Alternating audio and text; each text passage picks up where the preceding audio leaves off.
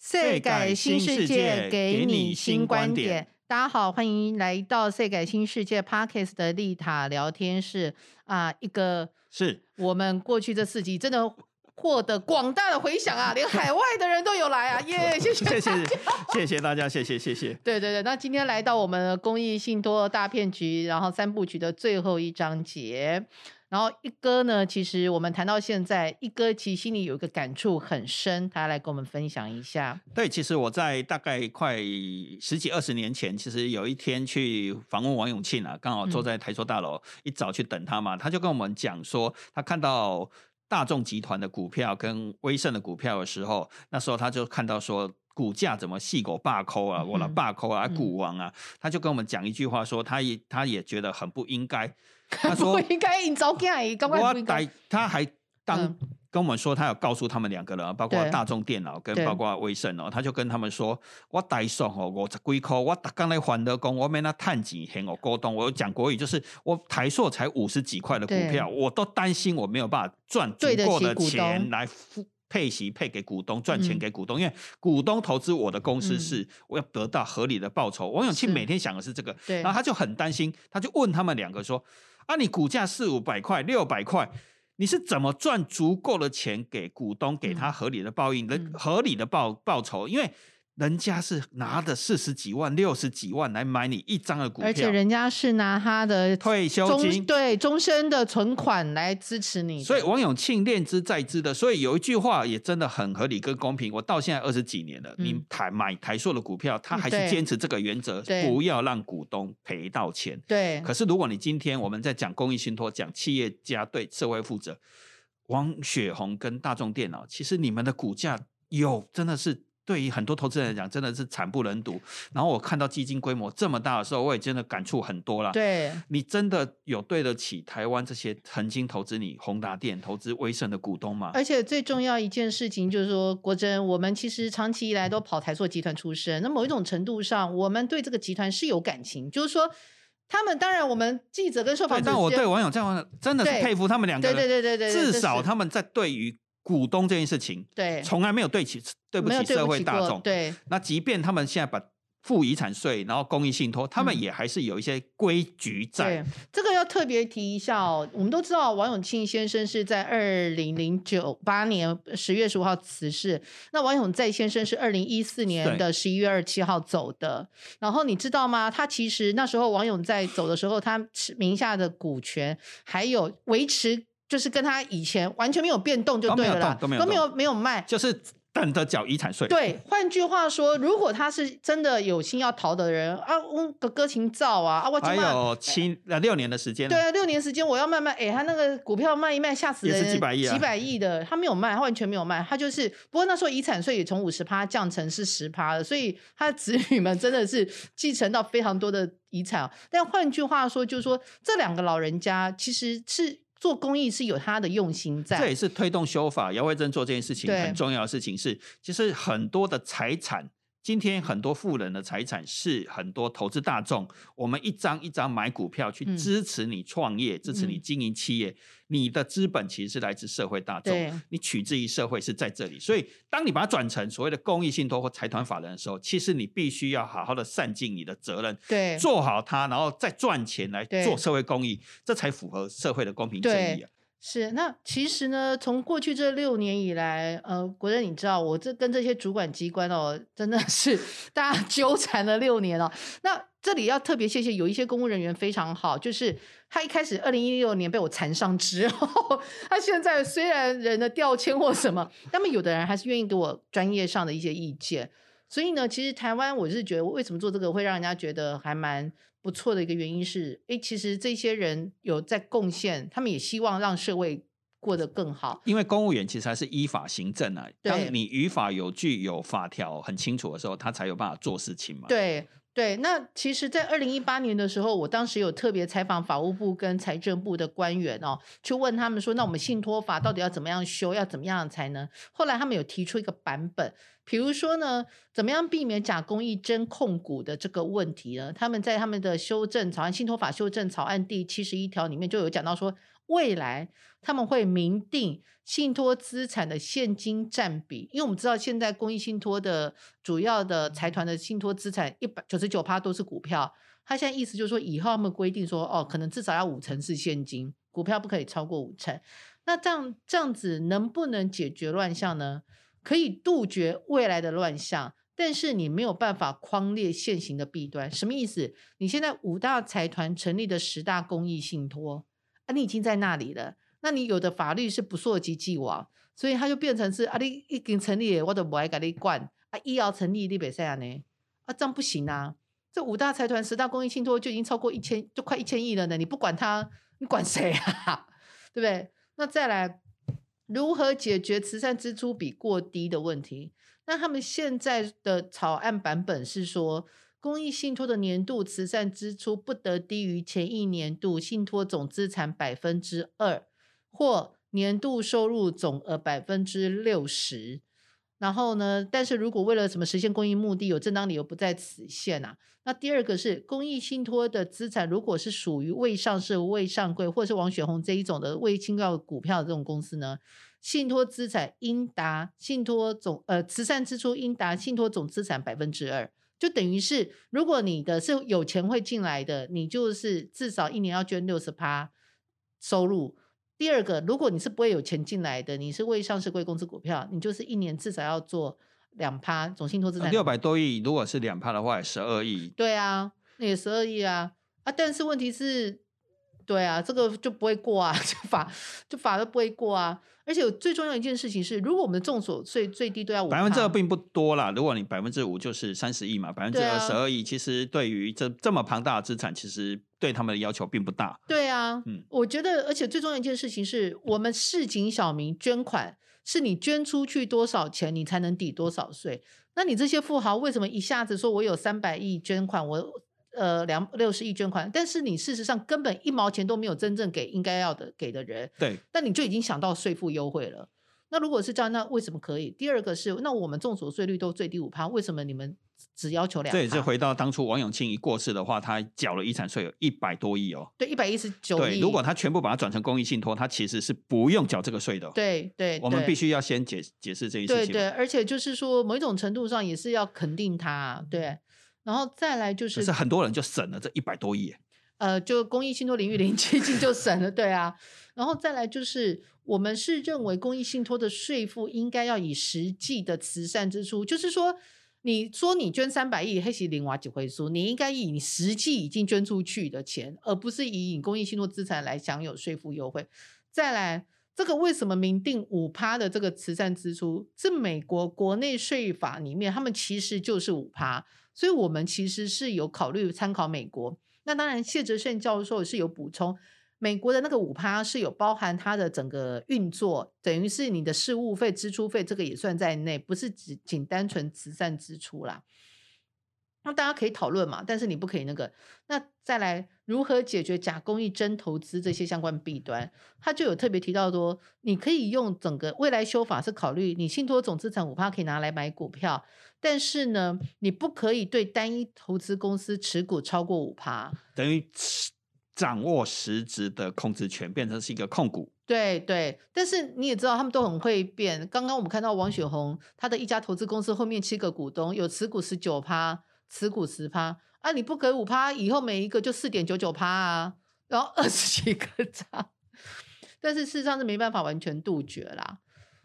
那我是认为说呢，其实公益信托是应该以公益为目的，不应该成为控股公司。所以我认为呢，其实你可以去投资，但你应该去投资买国债或者是龙头股，但你不应该去。吃下一个电视台，这也是后来好像长庚医院财团法人有被规定，就不可以再回头去买自家的股票。对，因为你又不是你一直你一直在加码所谓的你的自己的控股，你是强化控股权，还是你真的是在做投资？因为你还是可以理财啦，我们不能说你不能理财，因为现金真的很多。对。但是你如果全部都买自家股票，其实它局不要说自家，就是局限某一家公司股票，其实它投资风险也相对来高。而且我觉得它根本就应该不可以去限制买委托，就是他们自己人的或集团的股票才对。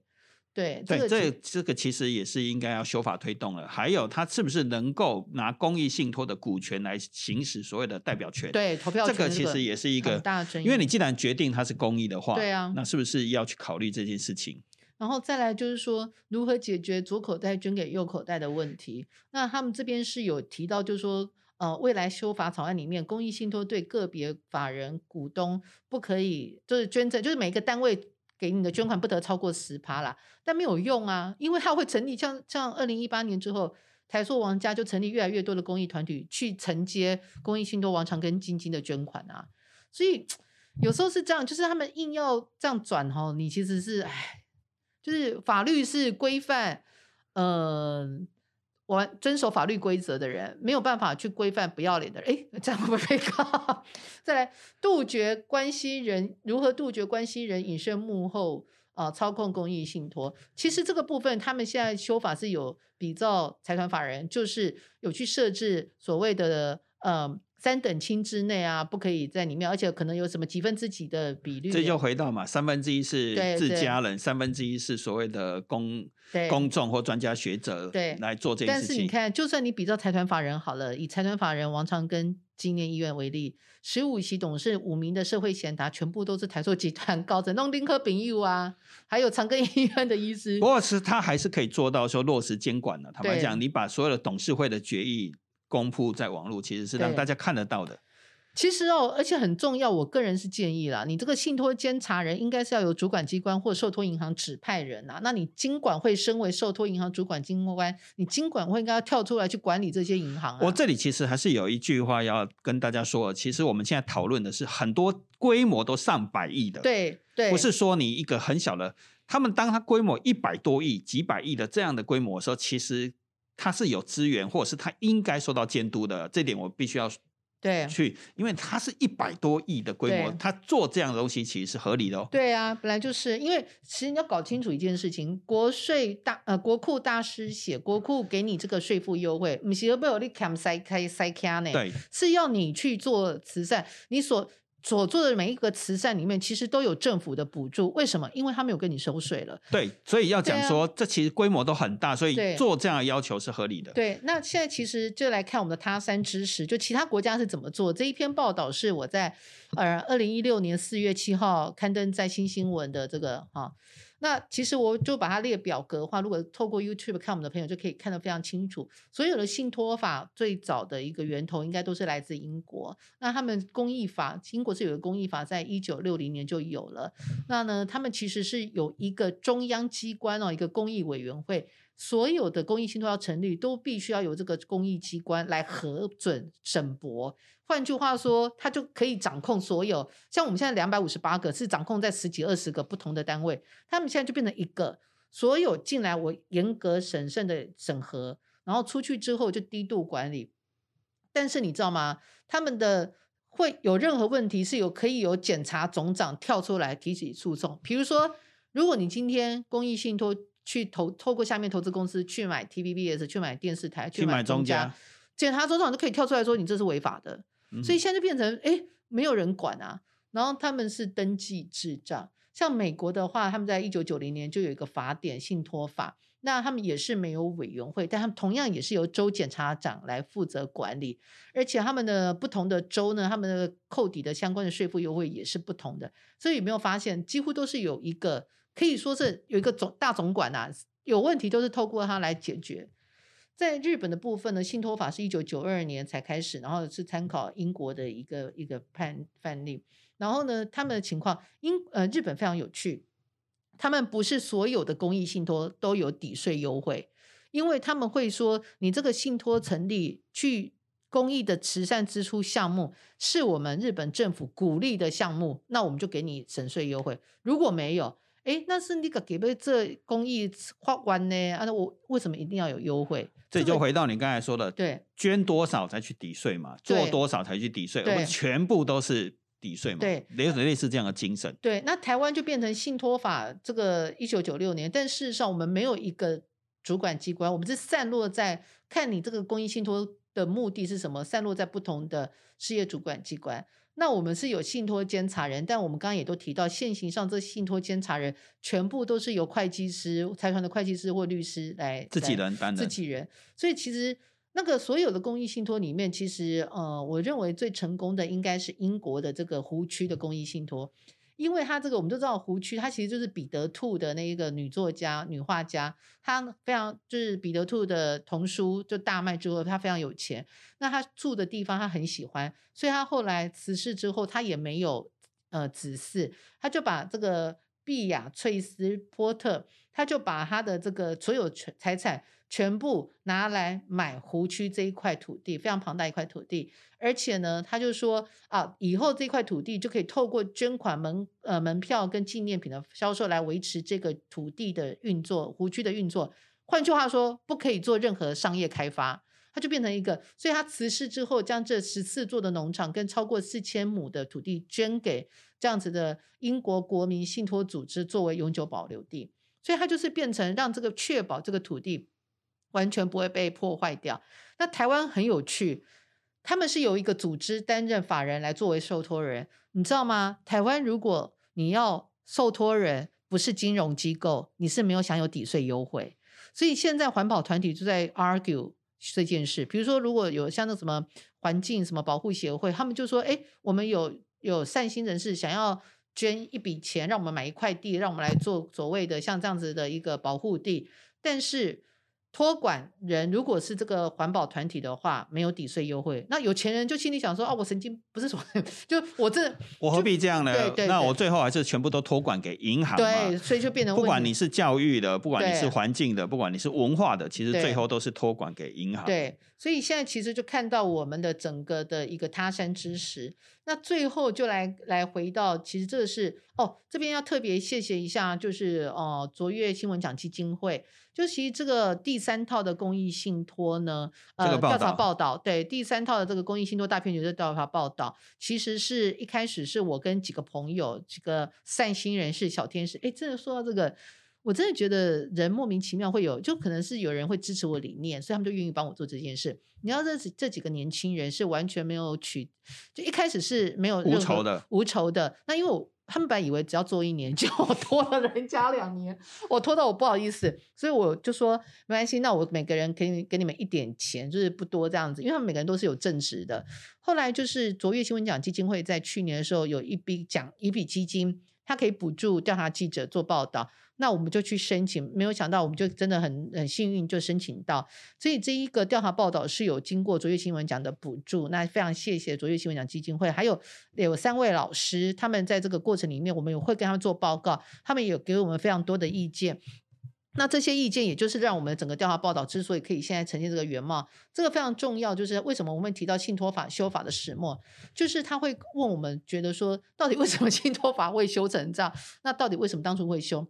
这里就帮大家介绍，其实我们在一九八六年以前就有想说要修信托法，可是以前是由财政部演绎，到了一九八六年之后才已有法务部演绎。当时是因为社会一直有个氛围，就政治人物要有一个阳光法案，你要去参选委立法委员、县市长，你要把你的性财产公布，所以那时候就有一个财产公布，所以在那个那时候就是公务人员的一个财产申报法七月一号期限。那到了一九九五年、九六年的时候，因为你这个申报法财产要那个公布施行，你一定要有信托法变成配套法案。对，所以在那个前提之下，变成他只开了一次公听会。从你看一九九五年的三月二十号才第一次召开信托法的这个一个公听会之后，到一九九六年一月二十六号就正式施行。所以它等于是。只有经过一个公听会，然后七月左右吧就通过了。也就是说，原始的目的根本不是为了设计成为一个。所谓的富人的一个所谓的信托的，而是它是一个附属在一个大法案以及另外一个时代背景下的一个产品出来。对，就等于公益信托是在整个信托法里面的第八章，而且公当时的信托法存在是为了要配合公务人员的那个财产申报法。结果这个附属设施就变得这么大了。对，就变成一个那个大漏洞。那当时在那一次公听会的时候，包括台大法律系教授于雪明教授，他后来在二零零三年到二零零七年出任我们的大法官，他当时在。一九九五年的三月二十号，他就说：“你这个个，你这个公益信托没有什么规范，他说他个人建议是要集中审核，就是像英国一样有一个公益信托委员会，然后低度管理。第二个，他建议公益信托的设立跟受托人应该是要行政院要有一个单位来督管。那他也强烈的建议，任何法律都不应该草率通过，也不应该过分慎重，不然法案永远没有办法通过。信托法已经放了二十年，不能说是草率，但最后阶段人应小心小心，不可以为了通过而通过。你知道，他们这种就是大法官说话都比较文雅，简单讲就是你不能急就章啦，你不可以对，但事实上是这样。你当年是为了政治人物的所谓的阳光法案的背书嘛？就有一个邱雅文律师在这个公听会也特别提到。他说：“哦，日本当时在信托法的立法过程就有很多的争议，觉得是为富人开了一道门哦。他就说，他认为这个社会层面会造成很大冲击，所以他希望各位委员要顾虑到未来会有很多人都有这个质疑。你看是不是？这个正大教授方嘉玲老师更是，我觉得根本是神断言。他说，信托法有两个特质：极小化委托人责任，极大化信托的利益。那这个信托法在英西英法。”英美法这些国家被适用在豪门巨富的一个世代传承，有这个被人家质疑。所以，如果你信托用到极致，它可能会造成贫富悬殊、财产过度集中。那你信托。公益信托最重要问题是在如何监督，但是又不能监督过头。最后就是去了公益的目的，他讲的很清楚，也就我们现在看到的结果。对，然后他建议三个：你要有良好的受托人，你要有建立一个信用财产平等公开的揭示制度，然后再来你要有防止利益冲击跟回避的一个状况，还有税制。你就税制，你是不是应该要让他缴真正做公益才能省税？最后要有个统一的信托管理单位来管，参考英国跟法务部。但重点是，这些这些专家学者意见到最后完全没有被纳入那个修法修法当中，就是草案当中。为什么？因为你们急就章，所以到最后当时就断言，你这个东西不改，你会养出信托大怪兽。所以现在确实二十年二十多年之后的今天，没想到我们真的就看到这个，因为当时。一个错误的政策或修法不谨慎，导致草率便宜行事，便宜行事导致一个公益信托大怪兽养成。不过也因为有这样的讨论，其实就可以大家可以共同去好好的重新思考这件事情了。对，那在这里其实要最后时间，我们要特别谢谢一下，就是。这一路走来，其实真的非常多的呃贵人哦，包括就是一开始让我去刊登这个调查报道的新新闻，然后新新闻总编辑，而且你知道他们人好到连我被告律师费都 他们出，他们也同样被告。再当然就是第二套调查报道的财讯周刊，那还有就是说像一路陪着我，就是那个大刚提到的中正大学法学院教授谢哲胜教授，还有王荣章委员、黄国昌委员、高嘉瑜委员这些委员。但最重要就是各位所关心、持续关注这个议题联署的人，还有其实我要特别谢谢跟我一起完成这套调查报道的这个几个小天使们，真的他们的存在让我相信这个世界上是有呃有神有天使的存在。那你知道吗？这些人他们都有白天都有自己的工作，然后呢，他们还愿意跟我花了两年多的时间来搞这一套。我们其实后来都非常的质疑，我们真的能完成下去吗？所以当现在你看到的这个所有东西是非常少、非常少的人力，那你知知道为什么我们会愿意就是呃不去谈恋爱、不去交男朋友、女朋友，然后不去去做这件事情？因为我们都希望台湾可以更好。事实上，我们都没有小孩，但是我们希望台湾可以有一个健康、公平、更公平的税负的一个环境，让更多的台湾的后代可以在这个环境下。追求自己的人生，而不要说好像有一点世代贫穷传承，然后有钱的人就是继续有钱下去，然后好像变成是说这个世界是五吉郎会遮住，哎，no，不是，no，完全不是。那所以呢，我们要大声的跟这些有钱人说不，我们要站出来，让他们知道，we are watching you，OK，麦克坤啊。对啊，其实透过这样的报道，或者是透透过这样讨论，其实往好处想，是未来可能会有更多的人愿意去改变这件事情呢。那当你去支持这件事情的时候，你的。这些富人就有我们去修法，然后富人其实原始很多人其实他的目的也是要做公益嘛，他赚了很多钱，其实他也花不完，他也不可能睡两张床，开两辆车嘛，最后他还是把钱好好的去做公益。对，那他例如像王永庆，他的目的就可以达到真正做到那样，所以有拿出来讨论，至少让大家有看到这件事情。对，而且最重要一件事情是我们也不是苛责这一些财团啦，就是说因为法律有这个漏洞，当然人就会想钻，这没有问题。但最重要是要把这个法律修起来。对，那最重要是蓝绿的委员们，We are watching you，OK？继续，二零二四年选举，哎，谁不愿意修，谁要当成财团的同路人？是哦，我们到时候二零二四年大家一起来算总账，好吗？好，好，谢谢大家，谢谢，联署，谢谢，谢谢，谢谢。